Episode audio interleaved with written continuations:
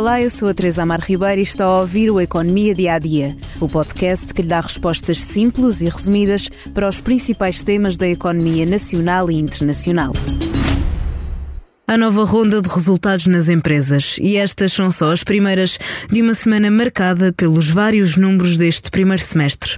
A EDP Renováveis não teve um semestre verde, já que os seus resultados se afundaram em 70%, comparando com o mesmo período do ano passado.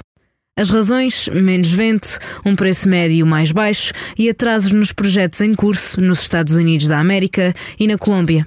Apesar de a capacidade instalada da empresa ter crescido, o fator de utilização dos ativos da EDP Renováveis recuou e o preço médio de venda da eletricidade baixou.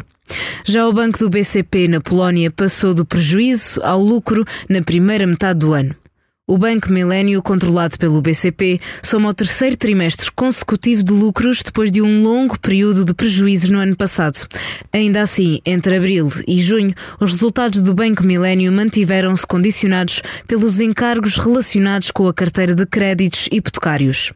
O grupo espanhol Santander também lucrou e os ganhos em Portugal dispararam em 43% para 321 milhões de euros. A operação portuguesa cresceu mais do que o resultado global do Santander, que melhorou 7% face ao ganho do mesmo período do ano passado. O caso da Navigator, fabricante português de pasta e papel, não segue a mesma linha. As suas vendas recuaram no primeiro semestre em 14%, o que se refletiu nos resultados líquidos que baixaram em 15%. Apesar do recuo, foi o segundo melhor resultado alcançado pela empresa no primeiro semestre do ano, já que ainda sofrem com as consequências da escassez do papel por causa da guerra na Ucrânia. Há dias também a REN apresentou as suas contas. A gestora de redes energéticas lucrou mais 37,5% no primeiro semestre. O aumento ocorreu sobretudo por causa das maiores taxas de remuneração dos seus ativos regulados de eletricidade e gás.